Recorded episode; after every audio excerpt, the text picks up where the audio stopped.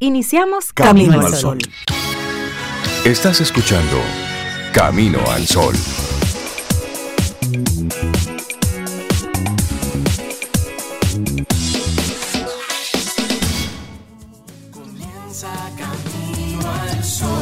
Muy buenos días y bienvenidos a Camino al Sol. Es viernes y estamos a 2 de diciembre, año 2022. Buenos días, Cintia Ortiz, Sobeida Ramírez y a todos nuestros amigos y amigas Camino al Sol oyentes. Buenos días, ¿cómo están? Hola, Rey. Muy buenos días para ti, para Cintia, para Laura Sofía y, por supuesto, para todos nuestros amigos y amigas Camino al Sol oyentes que ya se despertaron con nosotros temprano este viernes. Buenos días, Sobe Rey. ¿Cómo estás? Muy bien, muy Qué bien, bueno. estamos muy bien. Buenos días, Laura, y buenos días a ti, Camino al Sol oyente. Feliz viernes, 2 de diciembre ya, ya sí. Ay, son las 7, 4 minutos en la madrugada de este día en el que esperamos. Oye, que- ¿lo dijo él? que- Lo dijo él. ¿Dónde está el Siete, cuatro minutos. De la madrugada. De ¿Dónde la está el sol? mañana. ¿Dónde está el sol está por ahí, él anda por ahí. Sí. El- Y bonito que viene, yo lo vi desde el balcón de mi casa. Así. Así como un rojo que en el horizonte Eso que está- iba. Eso, eso es bonito, es impres- a mí me encanta. Eso, esos colores con que va amaneciendo. Y ahora en esta época del año. Bellísimo, esos ¿verdad? Son colores espectaculares. y sí. cuando va atardeciendo también. Sí, sí, sí. Precioso. Los colores de esta época del año. Cada época Tómate un tiene minuto para suyo. verlo, sí. Mira, ahí nos mandó Fernando una foto espectacular del sol saliendo. Mira, y esos Eso es tan colores. Mira qué belleza. Es ¿Dónde eso. estará Fernando? Eso- Es disfrutar cada momento, cada segundo, Claro. cada cosa que ocurre. No es fortuito. Así es que vamos a arrancar nuestro programa Camino al Sol con esa, con esa intención. Ah, sé benevolente contigo. Mira otra sé toma. benevolente, tú, eso es benevolencia Eso que nos es estén enviando. Eso es Mercedes, mira. Pero, Hermosa. eh, pero eso es aquí, señora. Eso es señores. aquí. es como el- por el malecón, Parece el porque ahí está el mar. Sí. Wow, qué belleza. Y eso, ser benevolente contigo es tú detenerte, observar las cosas de la naturaleza, disfrutarlas. Agradecer. agradecer todo eso. Y sí. Bueno, y nosotros estamos muy contentos en este, en este viernes. Trasnochados, sí. Pero Que no felices. se note.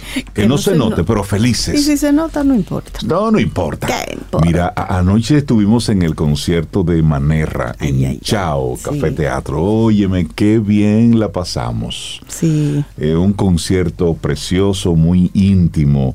muy bueno Manerra en Sí, escena, ¿eh? Y que tiene uno y se hace acompañar de unos músicos espectaculares. Muy Cada bueno. uno de ellos eh, tiene su, su, su maestría, tiene, tiene lo suyo. Y si usted escucha por ahí que hay un concierto de Manerra, Vaya. Vaya.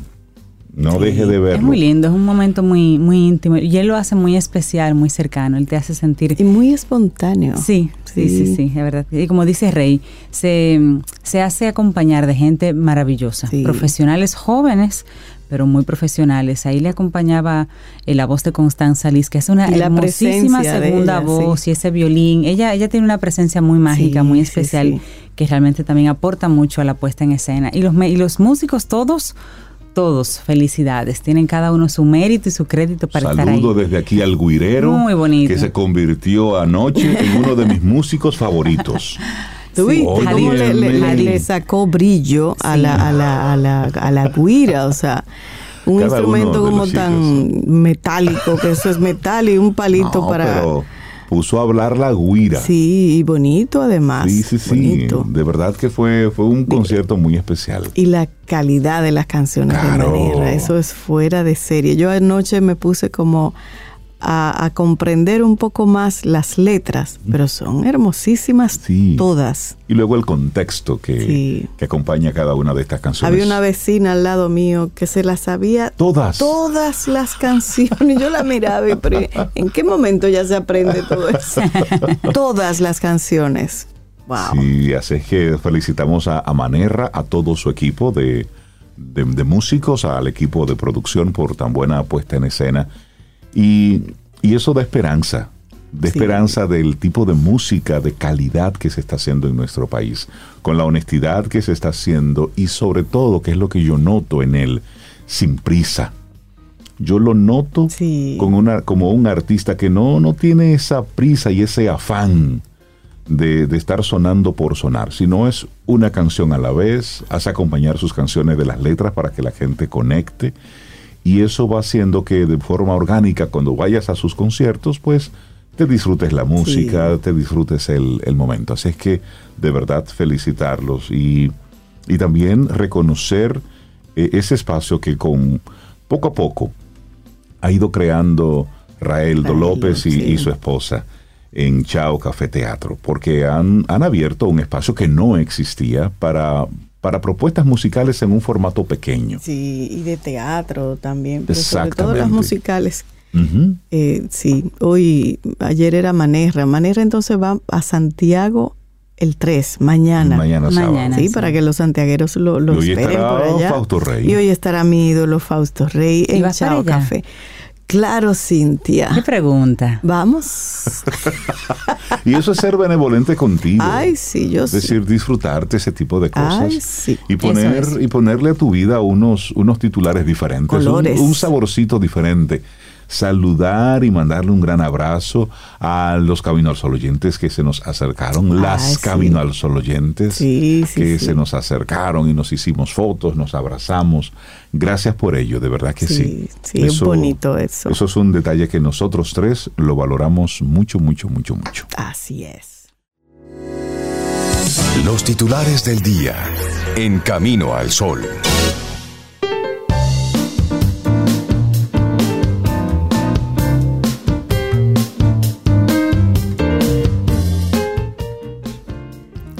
En todas las partes del mundo hay injusticias y malas personas. Lo importante es poder vivir de manera que se proteja la bondad natural del hombre, la bondad natural de las personas. Orhan Pamuk. Seguimos avanzando, es Camino al Sol. Aquí tenemos entonces algunos de los titulares que recoge la prensa. El comisionado ejecutivo para la reforma de la Policía Nacional, José Vila del Castillo, dijo ayer que en ese cuerpo del orden había una corrupción interna institucional y sistémica, dirigida desde la propia Dirección General hasta el último raso. No obstante, el experto español afirmó que durante la gestión del mayor general Eduardo Alberto Ten, se ha desmontado la estructura que cobraba por nombrar en los puestos oficiales, decidir los traslados, los ascensos, cobrar las pensiones, renovar los uniformes y las armas nuevas, así como otras irregularidades.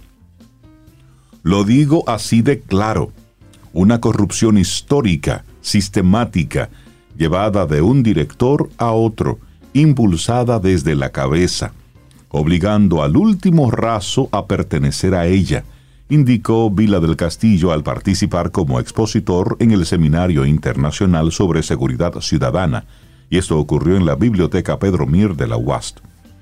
Todos los que no pertenecían al sistema fueron apartados, perseguidos o enviados a pequeñas oficinas, apuntó Vila del Castillo. También expresó que en el proceso han luchado contra lo que denominó el elefante blanco y la lacra de la corrupción para adecentar la Policía Nacional.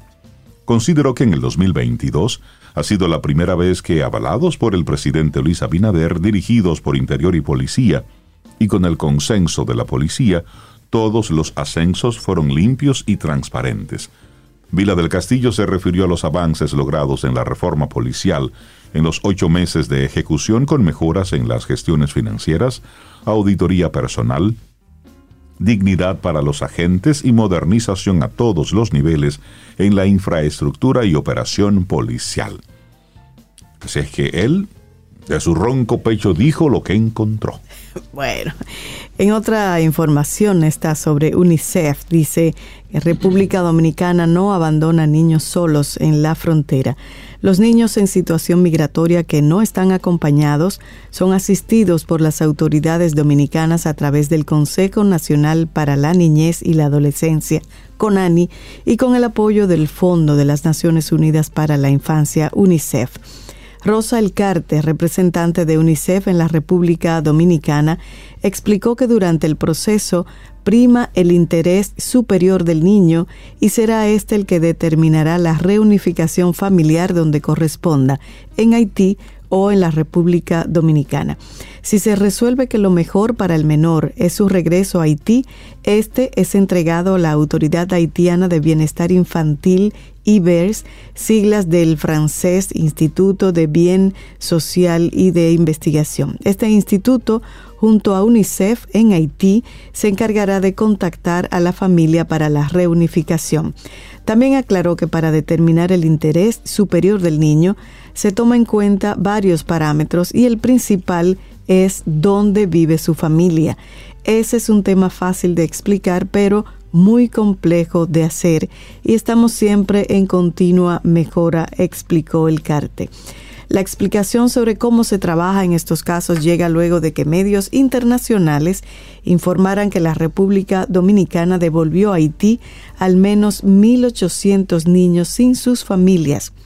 Esta información fue reportada por CNN y sustentada en datos aportados en exclusiva por UNICEF Haití estas informaciones salieron a la luz en medio de críticas internacionales y los llamados de atención entre las autoridades haitianas y dominicanas sobre el trato que reciben los inmigrantes de Haití durante los operativos de, de deportación. Sin embargo, la información no especificó que los niños o adolescentes que recibieron asistencia de UNICEF en Haití y que llegaron desde la República Dominicana pasaron por un proceso que determinó que deben ser devueltos. Bueno, y cambiamos de tema. Mañana 3 de diciembre se celebra el Día de las Personas con Discapacidad y hay una noticia que habla al respecto. Inclusión laboral, un asunto de derecho, no de oportunidad. Para las personas con discapacidad, tener un empleo no solo significa libertad financiera, también contribuye a desarrollar su autonomía, autoestima y crecimiento personal, además de la integración e inclusión social. Y con el objetivo de dar visibilidad y sensibilizar sobre los retos a los que se enfrentan las personas con discapacidad para insertarse en el mercado laboral, y como este 3 de diciembre se celebra el Día Internacional de las Personas con Discapacidad, la Asociación Dominicana de Rehabilitación tuvo un conversatorio que se llamó Hablemos de equidad e inclusión laboral. Y entre los puntos destacados que se abordaron durante el encuentro estuvo el llamado a empresarios y al Estado dominicano al cumplimiento de una ley, la 5-13, orgánica sobre discapacidad, la cual establece la participación laboral en entornos inclusivos accesibles y en condiciones de igualdad, nunca inferior al 2% en el sector privado y al 5% en el sector público. Durante 2021 se colocaron 61 candidatos de esta asociación en el mercado laboral. De estos, 31 se insertaron en puestos de trabajos de igualdad de oportunidades, mientras que a los restantes 30 se les facilitó apoyo para emprender negocios por cuenta propia. Guadalupe Moll, que es gerente de inserción laboral de esa entidad, explicó que las empresas deben dejar de considerar el hecho de emplear a personas con discapacidad como ofrecerles oportunidades, dado que se trata de un derecho que les asiste. Cuando se habla de oportunidad se ve como un favor, y no lo es. Trabajar es un derecho, un derecho para todos. En comparación con años anteriores, es notorio el cambio de perspectiva, pues cada vez más se ve la inserción laboral desde un enfoque de derechos humanos y no desde la caridad o desde el asistencialismo.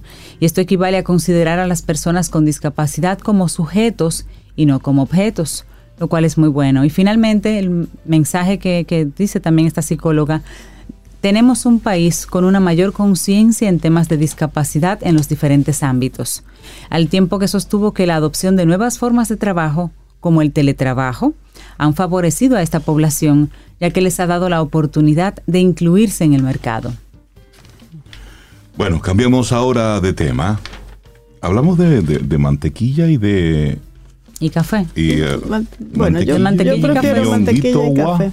Yo prefiero mantequilla. Miren, ayer, esto más que, más que una noticia, porque ya todo el mundo, creo que la mayoría lo vio, es hacer un comentario muy, muy breve. Ayer veía yo con, con mucha indignación una, un video de este muchacho conocido como Honguito Gua, acusado de, de, matar a una persona, de atropellar a una persona y dejarlo. Y, dejarlo, y luego, pues pagarle a una persona para que se hiciera y se mostrara como el culpable. Y luego entonces burlarse de todo esto, ¿m?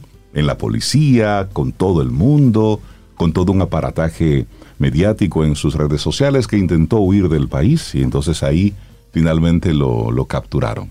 Eso es por un lado. Y él estaba junto con Mantequilla, conocido también como Mantequilla. Este, este, este, este hombre que van los números por ahí, dicen que ha estafado con más de 150 millones de pesos a, a su comunidad. Y ambos mostra- se mostraban los dos sonrientes. Yo decía, óyeme, ¿qué estará pasando por la cabeza de estas dos personas que ni siquiera muestran un mínimo de, quizás no de arrepentimiento, sino mostrarse ahora como que son víctimas, del sistema? sistema, Sí.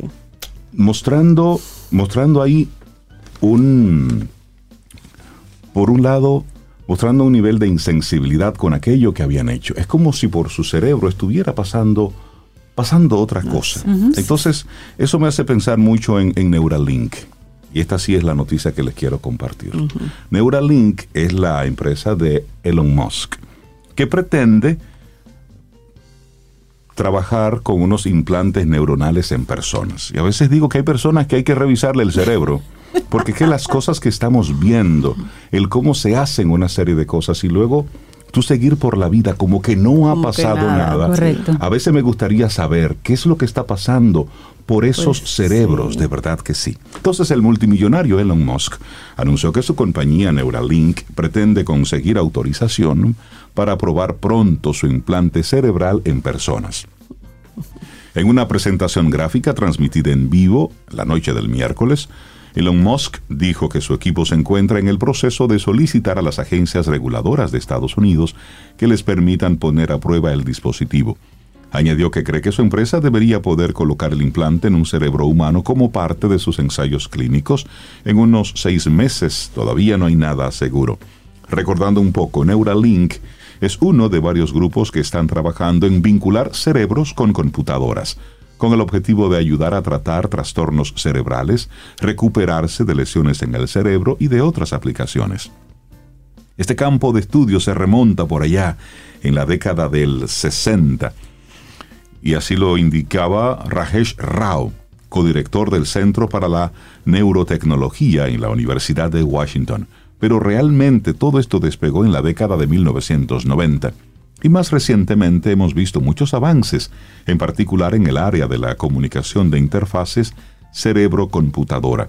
Rao, quien vio la presentación de Musk por internet, dijo que no cree que Neuralink esté por encima de sus competidores en cuanto a los avances de esas interfaces cerebro-computadora, pero están bastante avanzados en términos de hardware en los dispositivos y se siguen entonces dando, dando pasos seguros. Pero, pero me quiero sí detener ahí. A veces, a veces creo que hay algo que está funcionando mal en, en algunos cerebros, sí, sí, sí. porque usted atropellar a una persona, dejarlo tirado en la calle, luego burlarse de todo esto y estar en una celda y estar riéndose y haciendo un video, a mí me dice que hay algo que no está bien en ese cerebro. Y usted poder estafar a cualquier cantidad de personas y decir que usted es preso del sistema, a mí me dice que hay algo que no está bien en el cerebro. No le dé ideas, que ahorita dicen que están enfermos los pobrecitos. No, es que, es Eh, que eh, eh, yo estoy con Rey, yo no, yo no sé si, de verdad. Si, si decir mal del cerebro sería ser benevolente con ellos, Creo que porque de estaría algún mal. lado tienen problemas, Claro, obviamente. Por, por supuesto. Porque yo digo, estoy contigo, algo del cerebro, pero lo estaremos excusando diciéndole que algo del cerebro. Porque yo no sé, pero porque- algo mal Porque es que entonces toda la sociedad, Sí. o una parte de la sociedad, porque es que tienen personas que los siguen, es que tienen personas Además. que han aplaudido sus acciones. Y los Hay defienden. personas que los defienden. Entonces, hay algo que está pasando en la computadora nuestra. Hay algo, sí.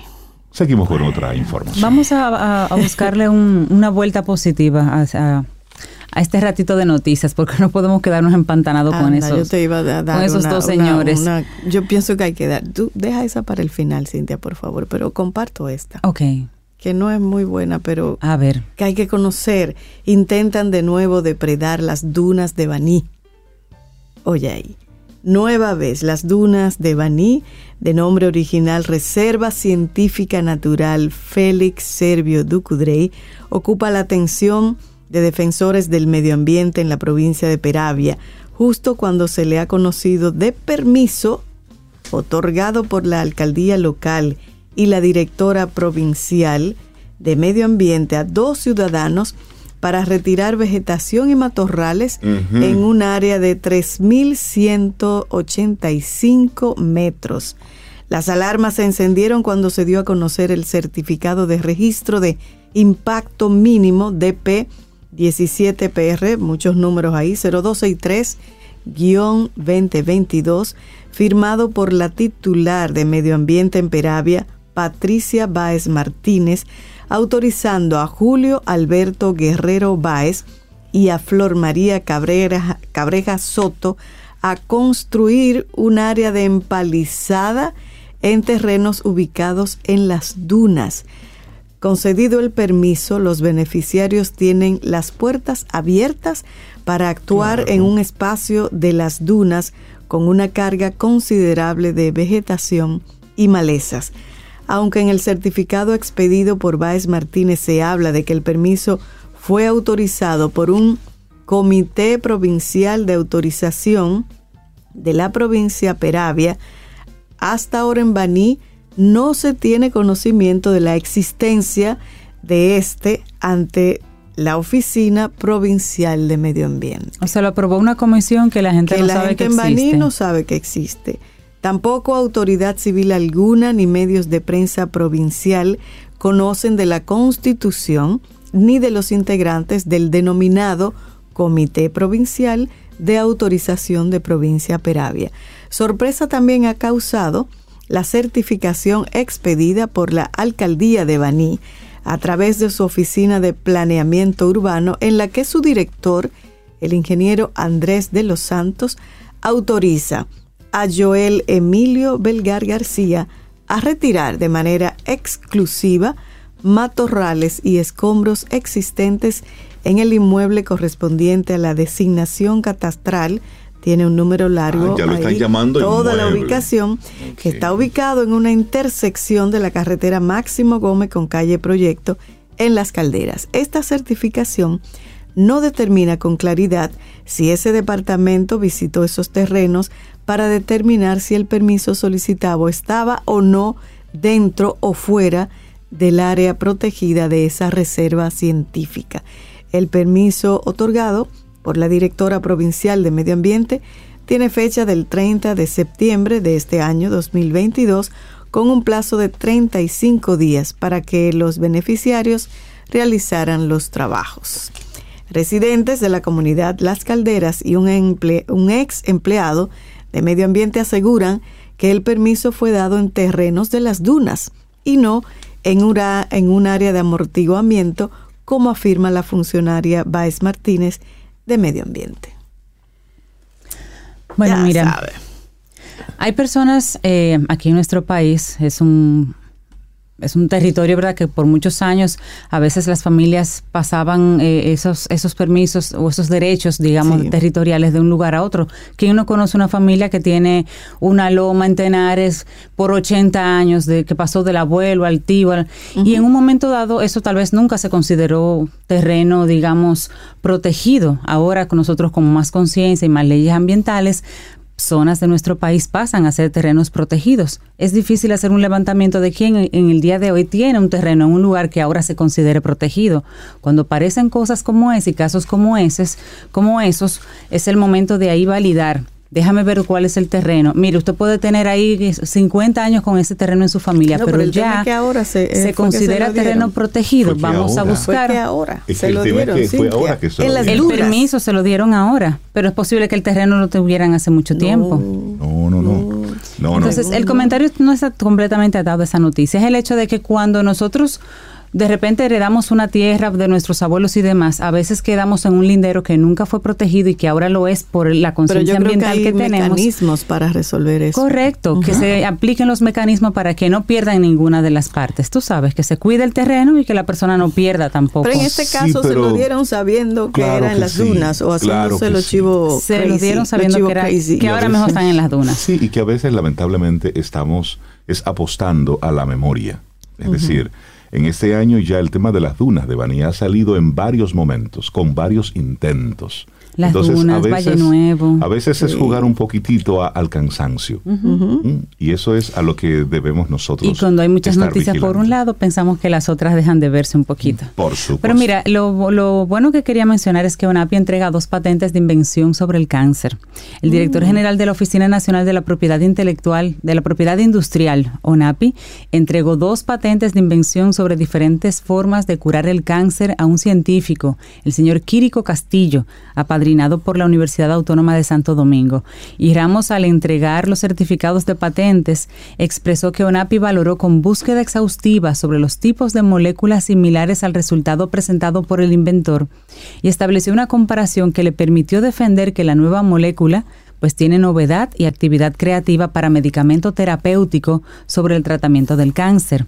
Los certificados que se entregaron corresponden a patentes de invención que llevan tratamientos para diferentes tipos de cánceres con los registros conoálidos de y moléculas análogas por parte del científico, que demostró el valor de su investigación y la importancia de que estos inventos se lleven al mercado bajo nombres de productos que puedan servir de uso terapéutico para las personas. Qué bueno. Eso es muy bueno. eso es muy positivo y sucedió aquí. Esas son noticias muy buenas.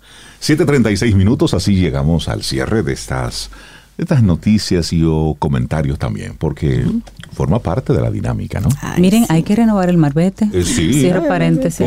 pónganse en eso. No te preocupes, que te va a llegar un bono por ahí. Navidad va al cambio. Oh, sí, porque... Navidad al cambio. Mira, van a romper todos los récords de la cantidad de bonos navideños. Un gobierno, próspero, ¿eh? Sí, mucho dinero. Esto es papeleto. Toda la semana publican algo y millones y millones. Bueno, seguimos con música aquí. Laboratorio Patria Rivas presenta En Camino al Sol, la reflexión del día.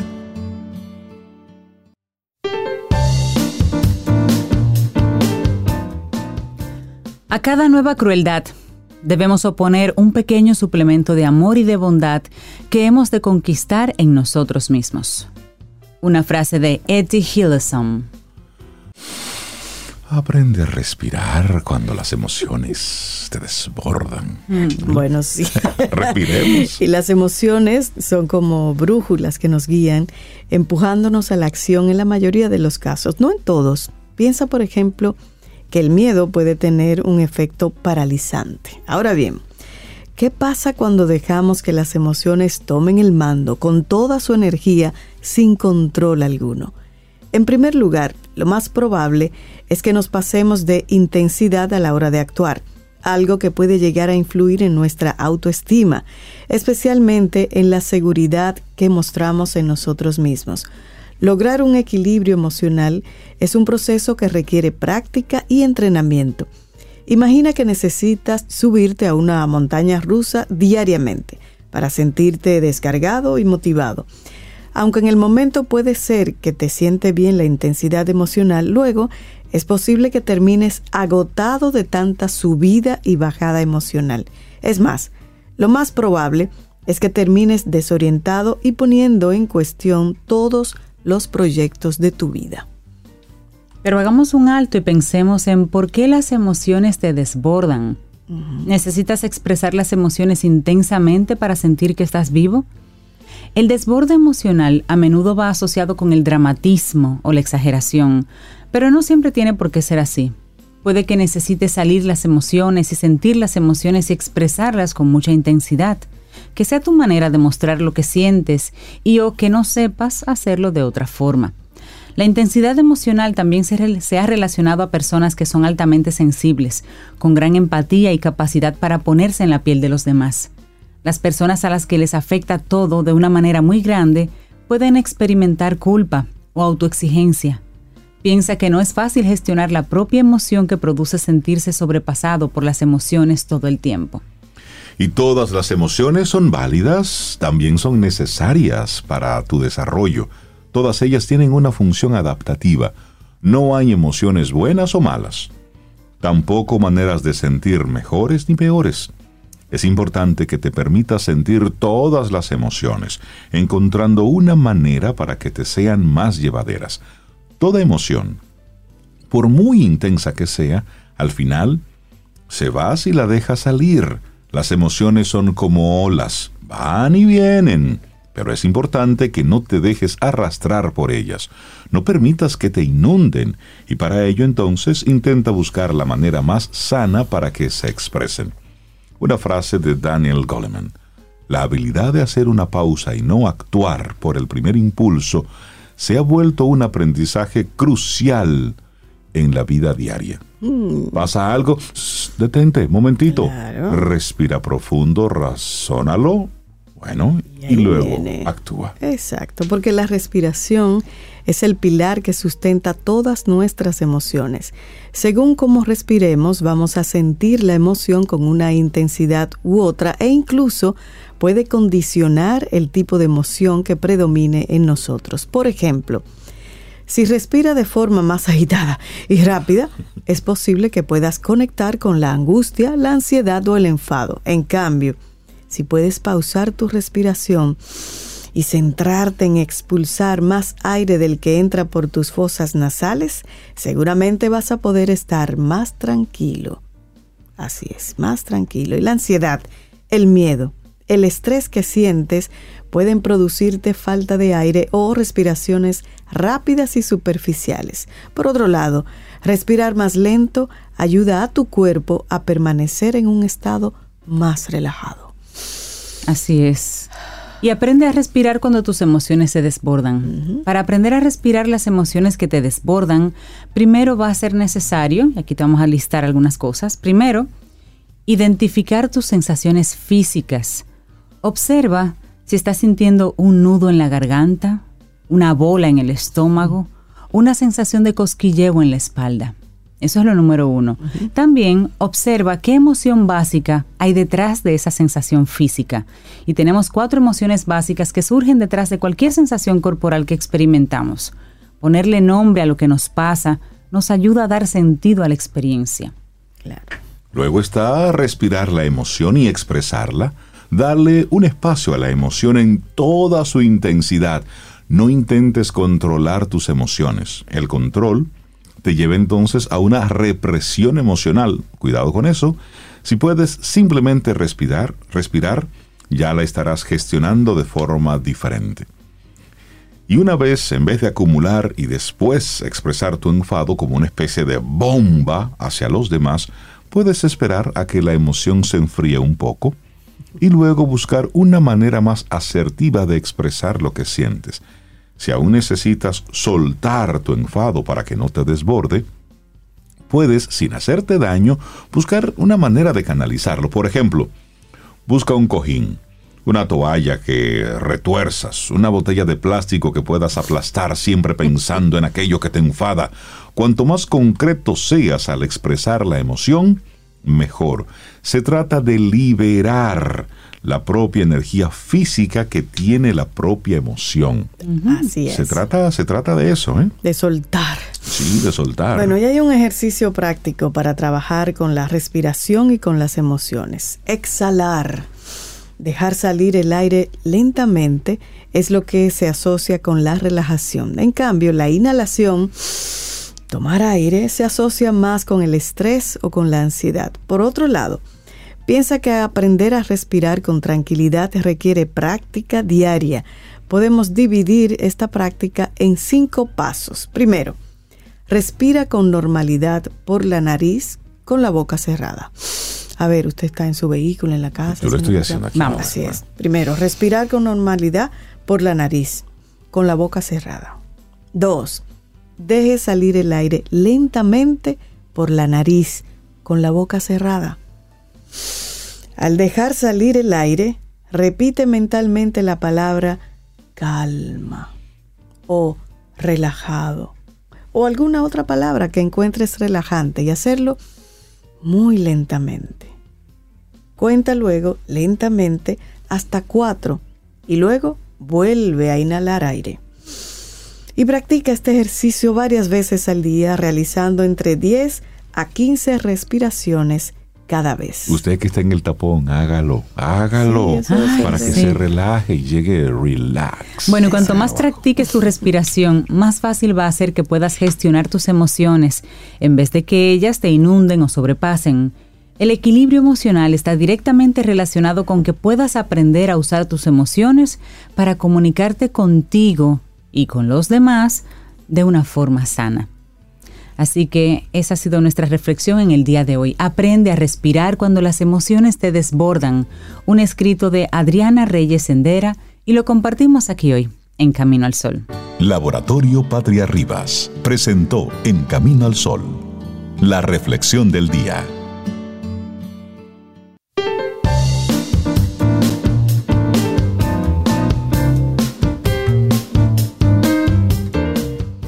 Ay, este proverbio chino, qué maravilloso. Eso deberíamos pegarlo en la nevera. Porque uno lo abre todos los días, ¿verdad? A fin de que seas mejor, purifícate todos los días. Proverbio chino. Todos los días. Todos los días hay que purificarte todos los días. Ay, sí, los pensamientos, las intenciones, las actuaciones, sí, qué lindo. En España se están purificando después que perdieran ayer de Japón. pero pasaron a los octavos de final. Japón, dos goles. Sí, dos a cero. Dos a cero a España. A España.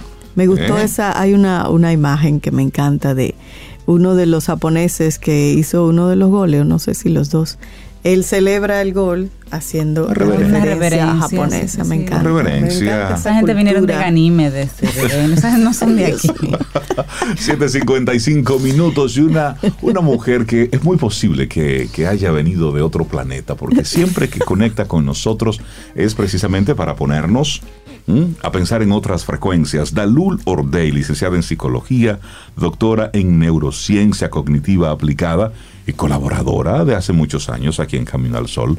Dalul, buenos días. Muy buenos días, Hola, eh, Dalul. estimados compañeros. Muy contenta eh, de que, bueno, ya estamos, eh, por fin bajó un poquito la temperatura como continuamente. Ay, sí, qué rico está. Y, eso me agrada. Esta mañana me vi precisado a ponerme unos abrigos. Yo también, mira. Yo no, llego todavía a los niveles de los abrigos. yo, sí, yo sí. Usted sabe que esta edad. mira, yo, yo, quiero compartir con la doctora Dalul Ordei, psicóloga, terapeuta, doctora en neurociencia, un diagnóstico de una Camino al Sol oyente a propósito de los comentarios eh, tempranitos sobre, ¿cómo que se llama? Honguito gua. Ajá, y, mantequilla. Dice, lo de honguito me parece el diagnóstico, el diagnóstico debería ser psicópata basada en mi experiencia de ver Criminal Minds. y lo de mantequilla robo mezclado con egocentrismo, narcisismo y altas dosis de charlatanería. No es para que tú nos dé tu, tú sabes, Solo para enterarnos. Están, bastante cerca de la realidad. porque, una de las características de la psicopatía es precisamente la, el cero respeto ni, con, ni, ni, ni, ni valoración de los temas de legales, morales y éticos. Y ese comportamiento en ese chico ha sido recurrente. Y no solamente que es recurrente, que tampoco le importa. O sea, es sociópata. sí, o sea, no, De hecho, para los que no tenían la información, y así sale publicado, Mantequilla fue al Palacio de la Policía a filmar un video para subirlo luego a sus redes sociales mostrando que él no tenía ningún tipo de tema pendiente en la, con la justicia. A eso fue que él fue, él fue con su propio pie a la policía a filmar un video. Y entonces ahí lo agarraron. Le dieron, ay, qué bueno, nos evitaste, nos economizaste el viaje. Pero, pero para él, él, no ha hecho nada. Es decir, él fue a filmar ahora es una víctima del sistema. Del sistema. Según él. Entonces, cerramos ese paréntesis. Sí, por favor. Yo prefiero el, el, construir ambientes saludables. ¿Qué es lo que nos propone hoy Darulo Rey? Así es. Eh, pues la verdad es que el tema de los ambientes, primero vamos a definir qué es saludable. Saludable es algo que es bueno o beneficioso o que nos produce bienestar y beneficio. Eh, ese proceso de ser un, de, crear y de establecer un entorno saludable implica un sistema que debe articularse, organizarse y consensuarse. ¿Por qué? Porque en cualquier espacio, cualquiera, por más familia que usted sea, por más años que usted tenga conociendo a otro, hay diversidad, somos diferentes, pensamos diferentes, sentimos diferentes, reaccionamos diferentes. Por lo tanto, el tema, primero de que haya unas reglas claras y unos procesos establecidos de manera adecuada, van a ayudar a que en cualquier entorno laboral, en la casa, entre las amistades, se puede establecer un vínculo saludable y se establezca un ambiente saludable. Señores, hay grupos de amistad que son tóxicos. Totalmente. Hay espacios de trabajo que son, tóxicos. De hecho, cuando yo venía, cuando yo estaba pensando en, el título, yo iba a decir cómo sobrevivir a un ambiente tóxico, pero decía, no, no, eso no, eso, no suena camino al sol. Vamos a darle la vuelta y vamos a ponerlo propositivamente. Y es como yo, si me encuentro en un entorno donde quizás no sea el más adecuado, puedo desde mí mismo poder aportar a que ese ambiente sea mejor. Y si no, pues cómo yo puedo resguardar mi salud física, mental y emocional cuando no tengo más remedio que estar ahí, porque la verdad es que a veces nos toca. Entonces, eh, hay algunas señales que nos indican cuando un espacio, cuando un entorno, cuando un ambiente, y vuelvo digo, de cualquier naturaleza, no es del todo saludable. El primero es que hay problemas de comunicación. La comunicación no es lineal, no es efectiva, no es asertiva y se malinterpreta. Y no cuando es fluida. y, exacto, y no es fluida. Y, generalmente cuando tú le dices algo a una persona y automáticamente reacciona o hace una conjetura sin haber terminado de escuchar, tú dices, ahí hay algo en ese ambiente, ahí hay algo en ese entorno relacional que no está funcionando adecuadamente. Segundo, cuando en un entorno hay carencia de liderazgo, cuando lo que tenemos es bajar línea y bajar raya. Y eso en el entorno laboral. ¿Por qué? Porque ya la esclavitud pasó hace dos siglos, ¿eh? en teoría, ¿verdad? Entonces, el tema de el poder establecer un sistema relacional basado en el liderazgo y en tomar en cuenta la competencia que el otro tiene porque nadie es bueno en todo lo que hace, ni en su trabajo, ni en su vida personal, todo es ni en nada. mejorable, mejorable y uno no tiene, nadie tiene eh, la, el remedio y la, y la receta para resolverlo todo. Para eso hay equipos de trabajo, porque tu fortaleza es una, la fortaleza del otro es otra, y juntos entonces podemos eso se da en la familia también. Claro, se da en la familia. Siempre hay uno que es el que, es el que va forzado, como dicen, que es el que más le toca, hay otro que es el que más lo coge variado, y hay, entonces esas dinámicas en los distintos entornos se dan. Entonces, nosotros tenemos que empezar a ver y detectar esas señales que nos indican, espérate, aquí la cosa no está caminando como debe caminar para que sea eh, eficiente y para que propicie mi bienestar y el bienestar colectivo. El otro es cuando hay una sobrecarga de actividades y trabajo. Es decir, si bien es cierto que hay temporadas donde hay mayor cantidad y niveles de actividad, no puede ser la constante. No puede ser que todo el tiempo tengamos que salir a las 10 de la noche porque siempre estemos atrasados, porque siempre hay una escala. Ahí hay algo, que, está algo que está fallando. Entonces, sentarnos en la mesa, poner las cosas encima de ella y ver cómo vamos a optimizar eso y por qué nos está sucediendo eso. Porque si no detectamos el por qué, vamos a seguir en la misma vorágine, nos vamos a cansar, nos va a dar un burnout y vamos a estar en una situación cada vez más difícil. Eh, y ahora mismo, lamentablemente, con, todo lo que hay en el entorno laboral, la gente necesita su trabajo. Pero eh, también un trabajo que te desgaste emocionalmente, eh, tú dices, óyeme, ¿valdrá realmente la pena? a, pesar de, a pesar de la necesidad. y hay señores, hay gente que dice, mira, yo no sé lo que yo voy a hacer, pero yo me voy de aquí. Por mi salud mental y física, por mi bien. Y hay un día en que tú sabes es decir, hay un día donde tú dices, mira, ¿sabes qué? Hasta, aquí. es hasta hoy. No, pero que yo, no, no, no. Ya. Sí. Me voy. Y eso, y escuchar esa señal, ojo, eso no, no tiene nada que ver con, con huir, no tiene nada que ver con simplemente abandonar por, por falta de, de ímpetu. No, es que hay un momento en que el cuerpo te dice, hey, sal de aquí ahora Y qué importante es uno escuchar esa señal. De hecho, la próxima que venía es cuando el cuerpo te habla, cuando te habla a través del dolor, de la falta de motivación, del cansancio continuo, de el, del insomnio, de, el, de que a cada rato estoy con una gripe y una cosa. Eso, eso significa un sistema inmunológico deprimido. Eso significa exceso de trabajo, estrés, falta de cuidado, no me paro a trabajar porque tengo que terminar porque me quiero ir temprano, porque además de eso tenemos una vida fuera del entorno laboral y tenemos una vida fuera del hogar que tenemos que equilibrar y que tenemos que armonizar para que ambas cosas se den de la mejor manera posible en beneficio nuestro. Otro factor, cuando todo el tiempo estamos en incertidumbre, tú no sabes lo que va a pasar, tú no sabes si mañana se va a dar un lío, tú no sabes si mañana hay, que, hay un juidero. Entonces, esos lugares que la gente dice, aquí nunca se sabe. ¿Cómo tú estás? Eso yo no, sé, nunca se sabe. Porque, porque el ritmo lo impone ¿eh? el jefe de turno. Y eso es terrible. Claro, y eso produce una falta de motivación que, que hace en, en muchas personas el tema de pasan dos cosas. Hay personas que dicen, tú sabes qué, si como quiera, haga o no haga, está bien o está mal, entonces lo voy a coger variado y vamos a hacer lo mínimo necesario. Y está el otro extremo, que es la persona que independientemente se sienta mal, esté estresado, se sienta angustiado, cumple de la mejor manera posible, poniendo en juego su bienestar personal. Entonces, eh, esas relaciones también muchas veces están mediadas por el estrés, por eh, eh, la ira, por el miedo, por la falta de confianza, donde, donde ponemos en tela de juicio todo lo que sucede y lo que el otro dice y lo que el otro hace. Entonces, si empezamos a ver que estas señales están presentes, una, dos o todas, porque a veces están, entonces, ojo, hay que empezar a trabajar. Y el trabajo se empieza desde cada, desde cada uno de nosotros. Entonces, ¿qué hacer? Lo primero es prestar atención a nuestras alertas.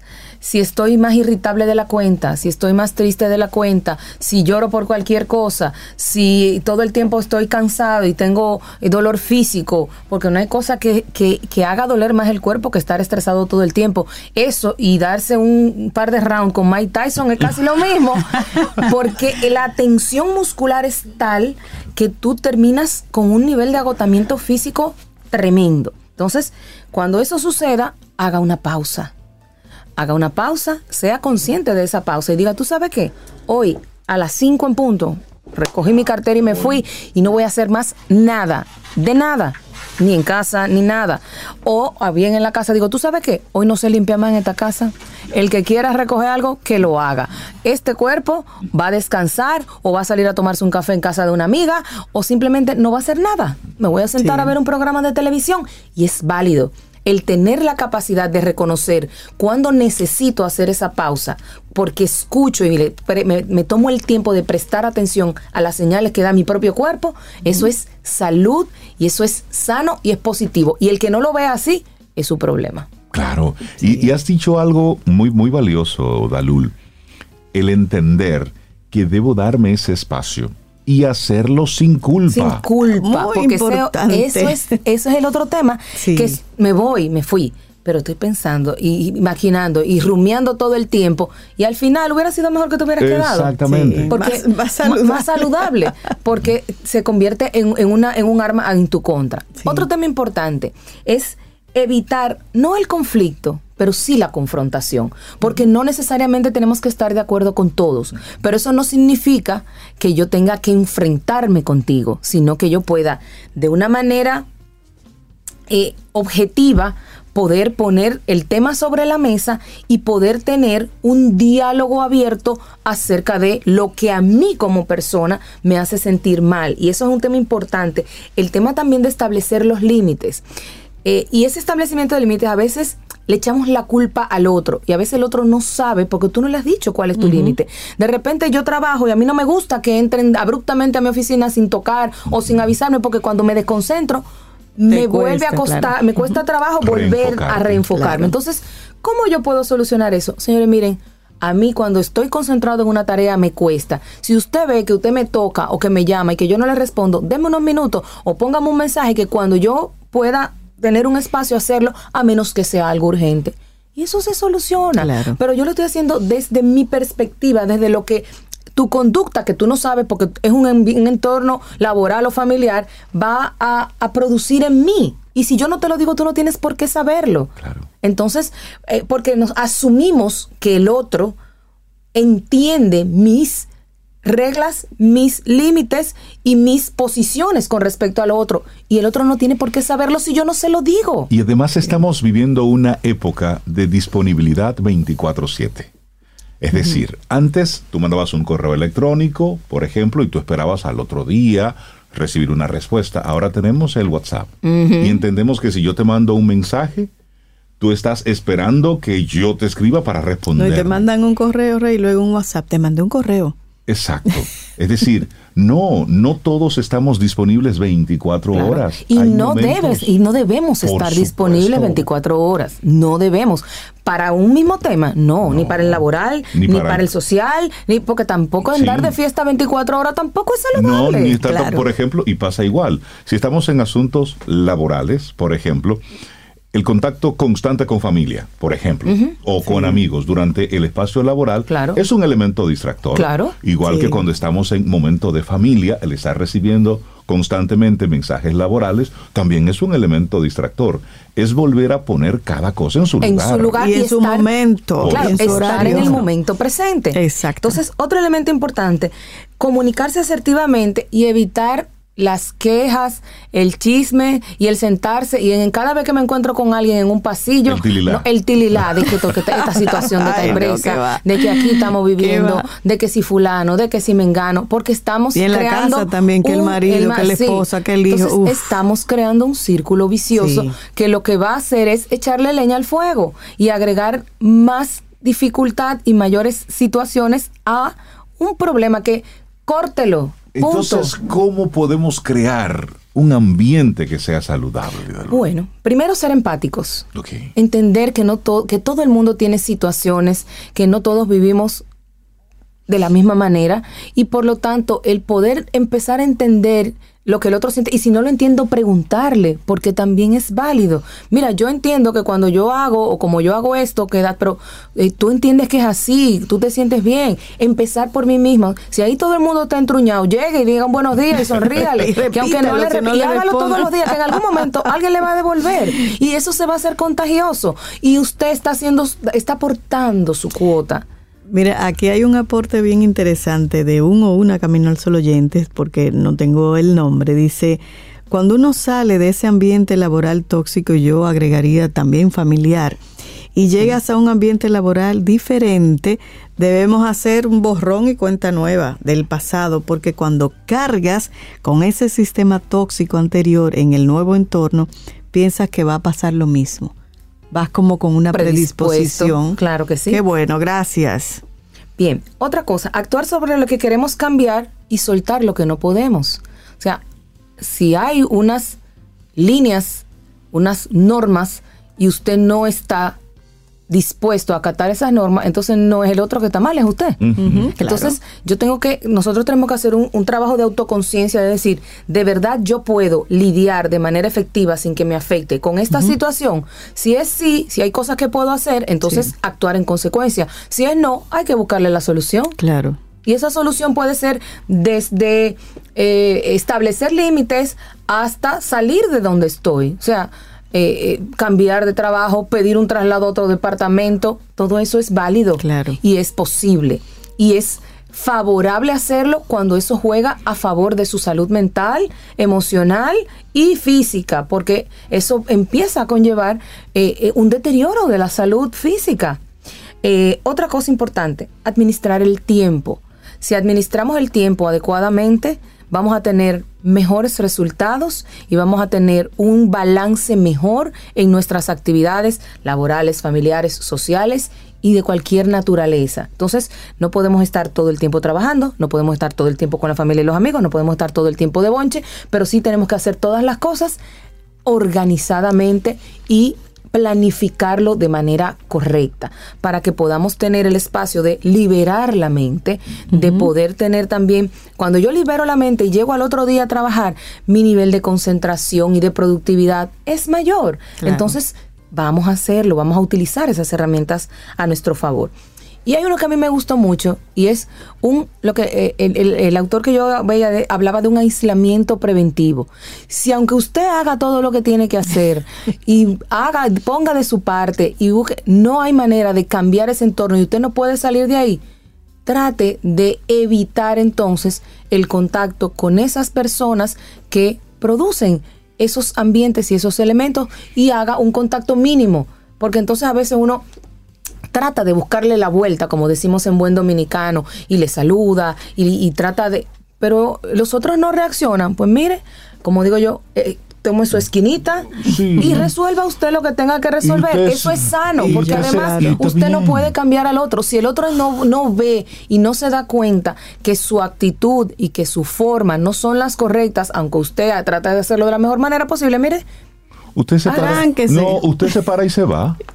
Yo recuerdo, y no vuelve. No, yo, recuerdo en un momento que siempre que nos, nos reuníamos un grupo de amigos, había, mientras estábamos un grupo específico, todo era alegría, chévere, buena onda, buena vibra. Desde que llegaba esta otra persona, pues automáticamente el ambiente se enrarecía. Cambiaban los temas, todo se tornaba extraño.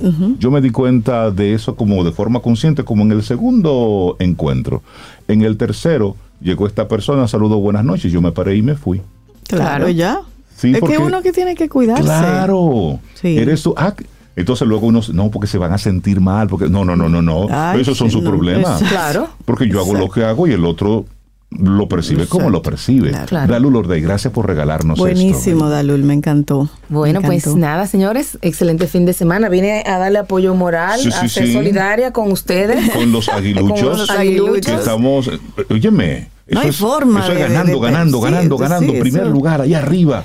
En la primera posición. En la cara de la doctora. O sea, que son una racha, ¿verdad? tú, eres liceísta, claro. Dalul, que tengas excelente día. Adiós, Dalul. Feliz fin de semana. Gamma Knife en Camino al Sol. Buenos días, les habla el doctor Giancarlo Hernández, neurocirujano del Centro Gamma Knife Dominicano. ¿Sabías que en nuestro país contamos con la tecnología más moderna para tratar tumores cerebrales? El Centro Gamma Knife Dominicano ha tratado con radiocirugía Gamma Knife desde hace más de 10 años a pacientes con tumores cerebrales, lesiones vasculares y patologías funcionales del cerebro, obteniendo excelentes resultados. La radiocirugía Gamma Knife es un método único por el cual se administran 192 haces de radiación provenientes de semillas de cobalto 60 que van a un punto focalizado del tumor o lesión sin irradiar otra parte del cerebro. No utiliza bisturí y no requiere incisión quirúrgica. Conoce más sobre la radiocirugía Gamma Knife escuchando nuestro segmento por Camino al Sol y por nuestra página web caminoalsol.do. Gamma Knife en Camino al Sol.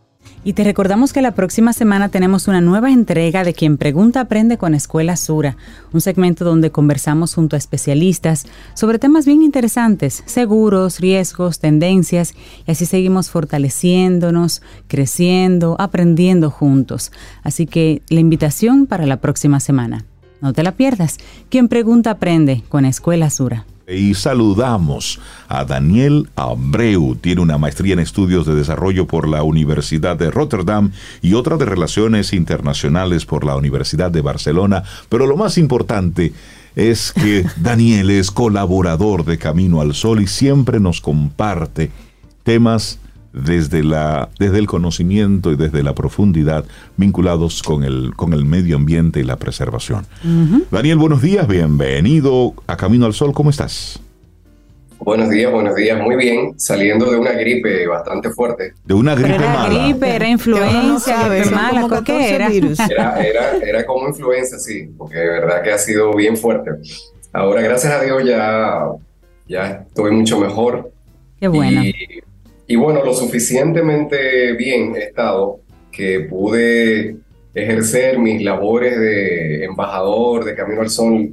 Ah, en las ya no solamente en las terrenas, ya yo, me, yo estoy expandiendo el Oye, reino el reino. A, toda la provincia. a toda la provincia. Qué bueno. Es decir, que tú has estado en Samaná. Uh.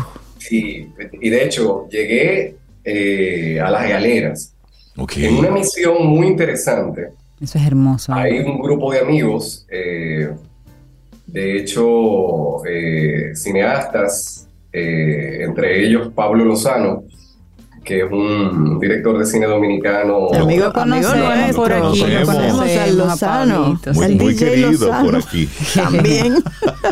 Estamos iniciando, bueno, él, él está iniciando un, a filmar un documental eh, aquí en la provincia de Samaná y, yo estoy vinculado con algunas partes de, los temas que, que, se van a tratar, que tienen que ver con el medio ambiente y, el tema de la ancestralidad eh, en la provincia. Y me invitaron a acompañarles a compartir en persona con uno de los principales arqueólogos que trabajan en República Dominicana desde hace más de 30 años, Alfonso López. Algunas personas quizá han ha visto la noticia que salió hace unos meses de que en Samaná apareció un, eh, digamos, un cementerio antiguo de, indígenas. Y el dato que yo leí en la prensa eh, estimaba eh, la edad de ese cementerio entre 3.000 a 4.000 años. Y en este caso, en esta oportunidad tuve la, tuve la digamos, la, la dicha de que eh, este arqueólogo nos llevara en persona a ver estos lugares. tuve la oportunidad de estar y presenciar y que él mismo nos diera la explicación. Y sucede que el dato que salió en la prensa está desactualizado. Eh, ¿De cuándo data entonces?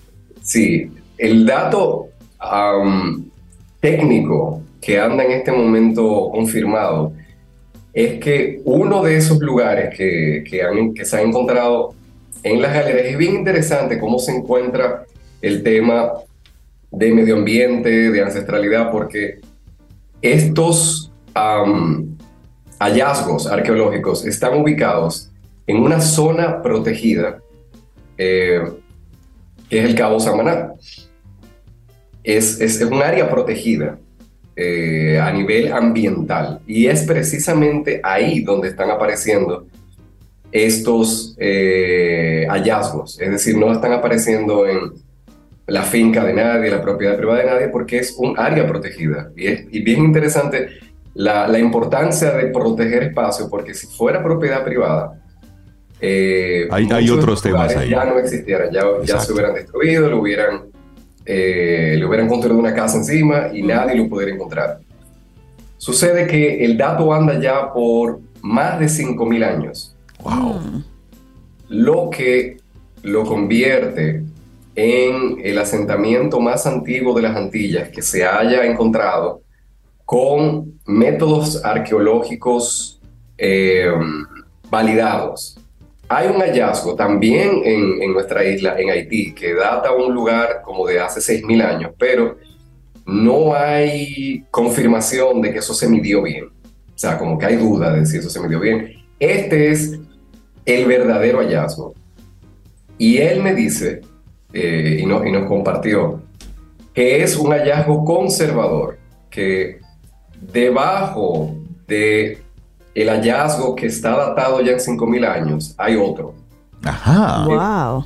Por lógica, digamos, la lógica arqueológica, el de abajo es más antiguo. Lo que pasa que todavía no se ha, no se ha investigado y no se ha podido datar. Y yo he querido compartir eh, estos hallazgos. De hecho, el lugar donde se encuentra, eh, hay dos lugares, que hay, eh, uno eh, lo conocen como eh, algo así como eh, el asentamiento funerario. Y el otro, muy, muy curiosamente, se llama el abrigo de Daniel. tu abrigo. El abrigo, realmente. Entonces, es en estos lugares donde están apareciendo todos estos hallazgos. Y nosotros aquí en República Dominicana, el, yo leí la noticia y digo, oh, qué interesante. Ahora, este señor me dice que este es uno de los hallazgos arqueológicos más importantes del mundo en lo que va del 2022. La Universidad de Harvard, a los pocos días que se confirmó ese hallazgo, estaban aquí. Es, es a ese nivel, es decir, a nosotros a nivel internacional estamos, ya somos una celebridad por este hallazgo. Nosotros no, no, no terminamos de enterar no. de lo importante, porque es un hallazgo que trasciende solamente a la isla de Quisqueya, República Dominicana, sino que ya empieza a reescribir toda la historia de las Antillas. Totalmente. De cuáles fueron los primeros pobladores, de los cuales casi no se conocía nada. Estamos hablando que estos son poblaciones que no, que no eran taínos, eran una población todavía anterior, más primitiva, podría quizás posiblemente estemos hablando de los ancestros de los ancestros. Eh, y es la primera vez que se pueden estudiar, que se pueden conocer qué comían, cómo vivían, cuáles eran parte de sus costumbres. Y estamos hablando de que eh, esta investigación cuenta con varios de los mejores expertos del mundo en estos temas. Estamos hablando de algo grande que está Daniel, aquí. ¿Y cómo, cómo se ha integrado la comunidad, es decir, los expertos dominicanos en ese tema? ¿Cómo están integrados? El, este arqueólogo, eh, Alfonso López, que es un arqueólogo español, más tiene más de 30 años viviendo en República Dominicana, o sea que es media, aunque te habla español como que llegó ayer. Eh, ya está aplatanado. Está muy aplatanado con el sistema dominicano. El, el equipo técnico de trabajo de él, digamos, lo que hacen el levantamiento, uh -huh. cuando se encuentran vasijas, cuando, digamos, lo, lo que hacen eh, la, la, las excavaciones, el equipo de trabajo es puramente dominicano. Son personas que él ha entrenado de la zona, personas que viven en esa zona, que son de ese lugar, digamos, de, la zona entre Samaná y las galeras. Y de hecho, él me comenta que son tan buenos que si a él le ofrecen un equipo internacional para ese tipo de trabajo, Dice él que no lo no. acepta. él, él, él, ya, él prefiere trabajar con ese equipo de locales que, eh, que son personas que nacieron en esa zona. Entonces eso es bien interesante porque pues, en, eh, en República Dominicana nosotros no tenemos idea de que aquí hayan capacidades ni, ni, ni, mucho menos poblaciones locales que uh -huh. sepan hacer ese tipo de trabajo uh -huh. de arqueología avanzada. Ahora, no quiere decir que todas las personas que trabajan en este proyecto son dominicanos, digamos, el, el nivel más técnico sí son extranjeros, eh, sobre todo de Estados Unidos, porque estamos hablando de arqueología hiper especializada, o sea, vienen personas que son expertos en excavaciones de cementerios. Imagínate. Otros que son expertos en, en, en identificar eh, quiénes son, eh, si eran familias. O sea, estamos hablando de, uno, de que no solamente son arqueólogos, es que no cualquier arqueólogo. Es una especialidad dentro de una especialidad. No, y lograr determinar la edad, miles de años de, de, de esas osamentas que están ahí, debe ser un tema importante. Daniel, esto se va a convertir en una parte 2. Sí. Estoy seguro que son muchas las cosas que debes comentarnos al, al, respecto. Y qué bueno que estamos en la mira internacional a propósito de un hallazgo importante que, que va a transformar la historia. Sí, Porque esto salió, hay que reescribirlo. Salió una información en CNN con video uh -huh. y todo del lugar donde se realizó ese, ese hallazgo. Daniel Abreu, muchísimas gracias por, por, contarnos esto y por supuesto, esta es la parte 1 sí. de Samaná, la cultura más antigua de las Antillas. Ten un buen día, un buen despertar. Hola. Esto es Camino al Sol. Camino al Sol.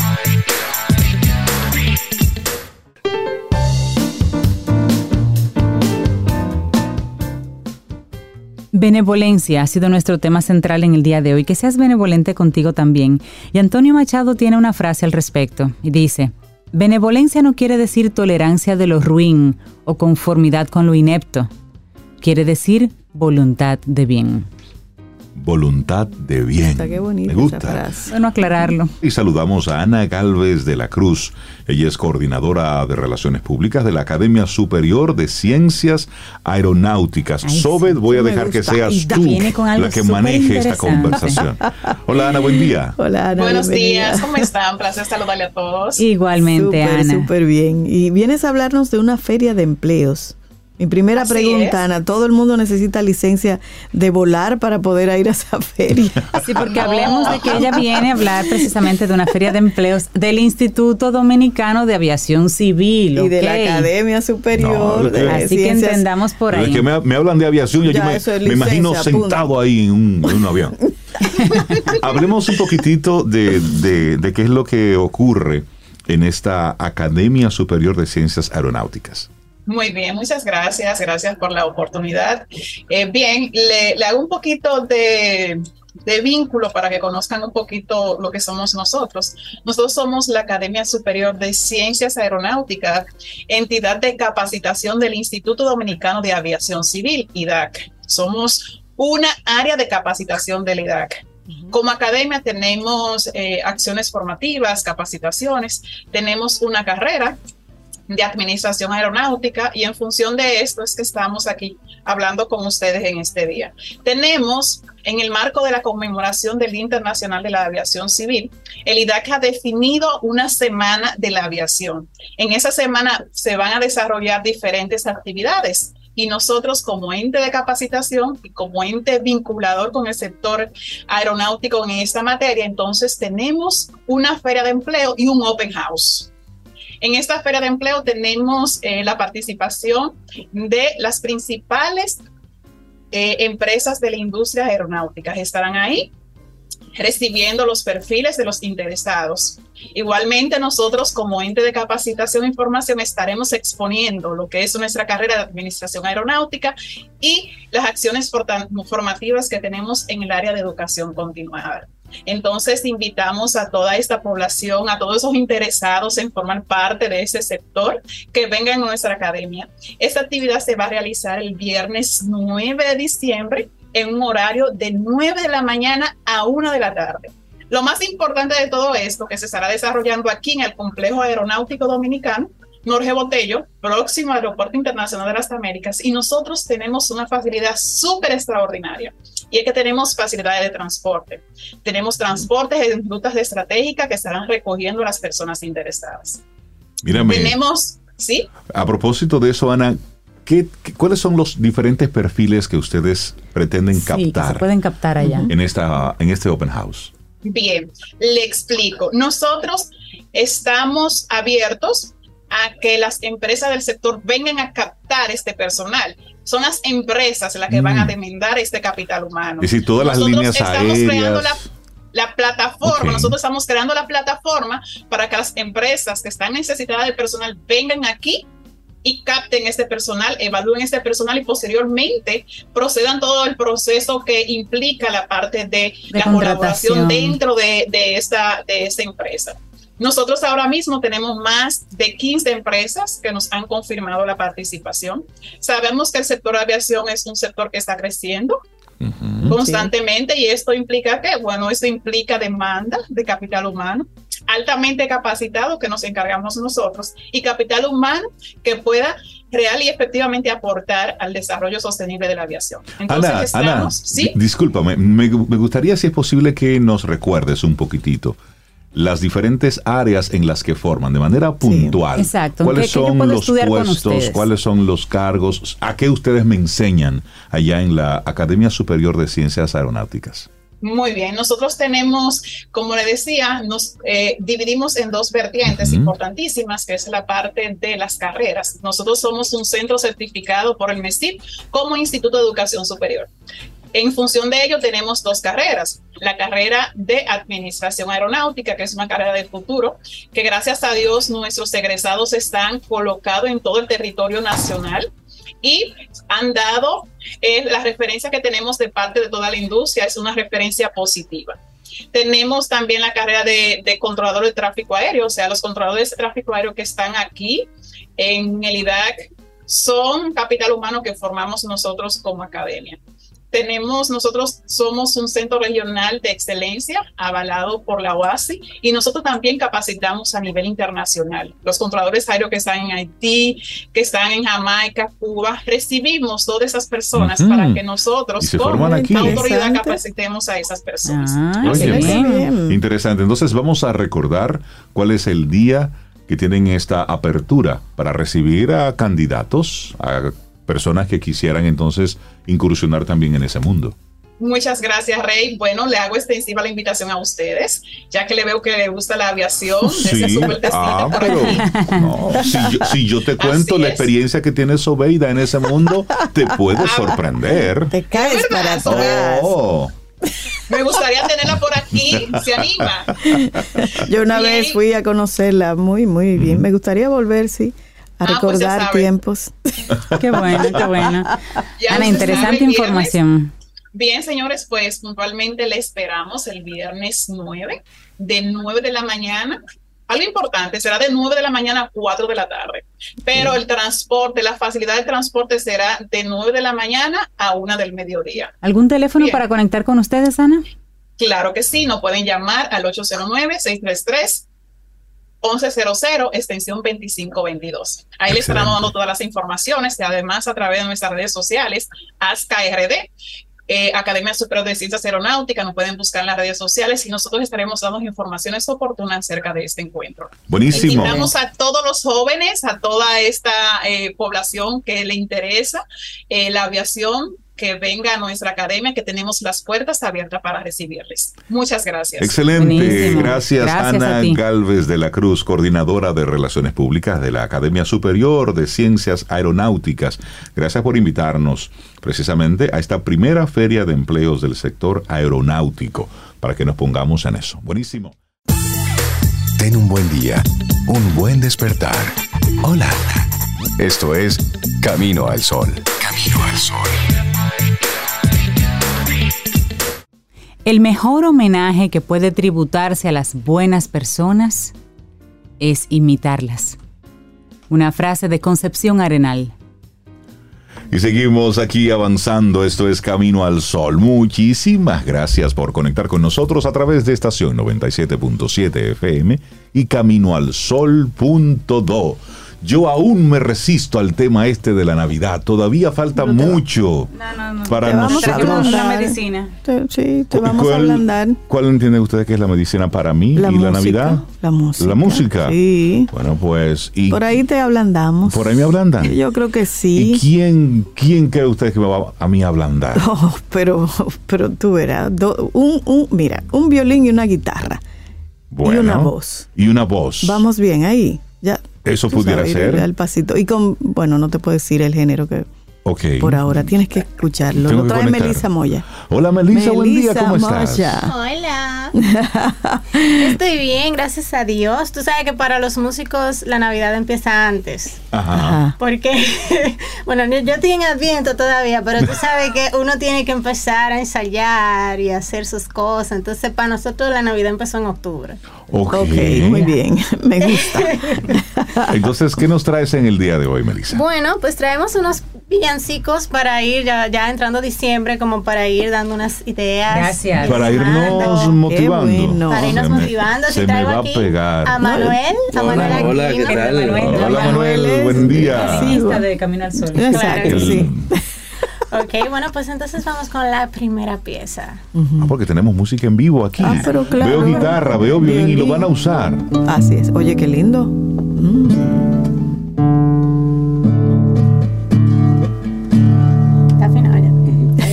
Él nació afinado. Él Vamos bien. Yo dirijo un. Vamos.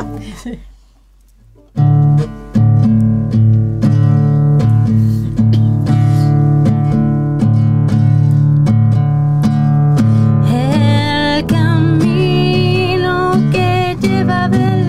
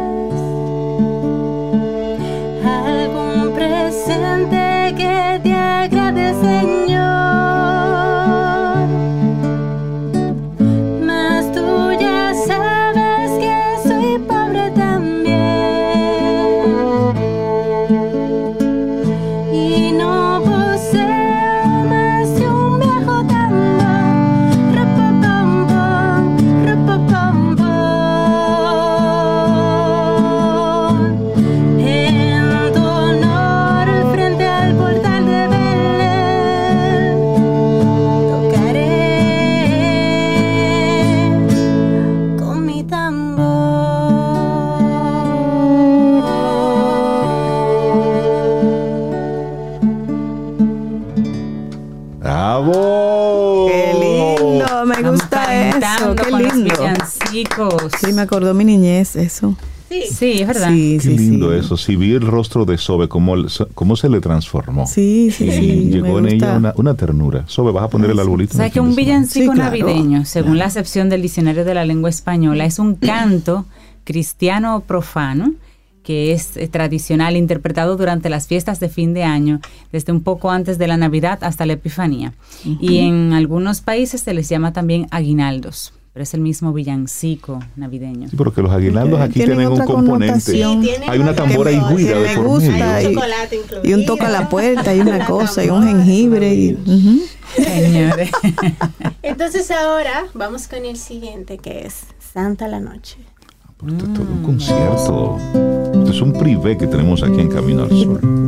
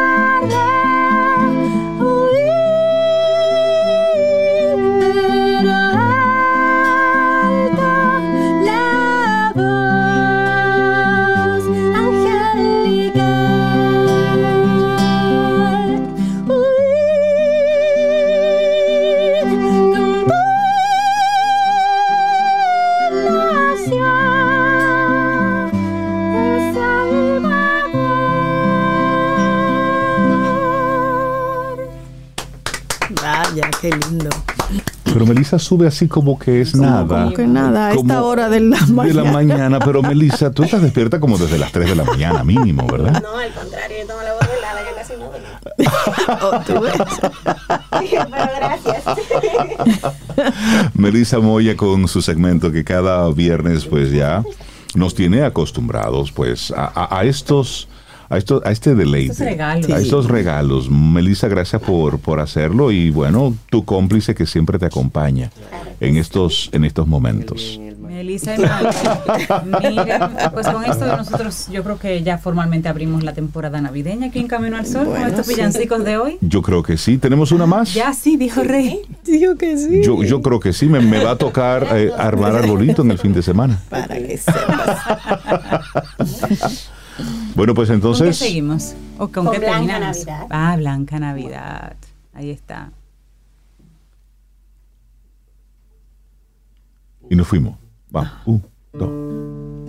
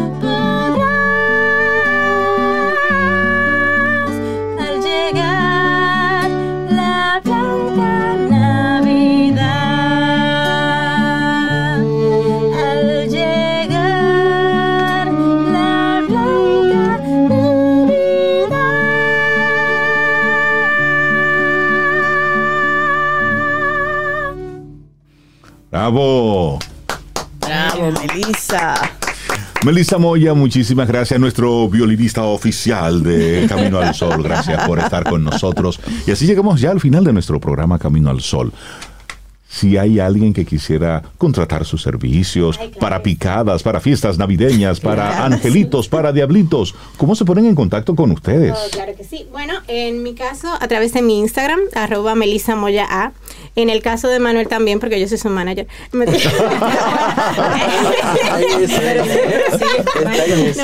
pueden también contactarlo más privadamente a, arroba Antonio Aquino Music. Buenísimo, que tengan un excelente fin de semana. Gracias por traernos este, este lindo regalo para ponernos en sintonía ya con la Navidad. Ahora sí. Muchísimas gracias. Gracias, a ambos. Bueno, y el próximo lunes, si el universo sigue conspirando, si usted quiere y si nosotros estamos aquí, tendremos un nuevo camino al sol. Así será. Bueno, y ayer Rey, Cinti y yo nos quedamos pendientes como de disfrutarnos esta canción de um, Fleetwood Mac. ¿Te acuerdas, Rey? Little Lies. Sí. Ay, sí, quedamos con ese pendiente, pero ya resuelto. Y así nos vamos por todo este fin de semana. Así es que lindo, lindo día. Hasta el lunes. Y esperamos que hayas disfrutado del contenido del día de hoy. Recuerda nuestras vías para mantenernos en contacto. Hola arroba caminoalsol.do. Visita nuestra web y amplía más de nuestro contenido. Caminoalsol.do. Hasta, una, próxima, edición. Y pásala bien.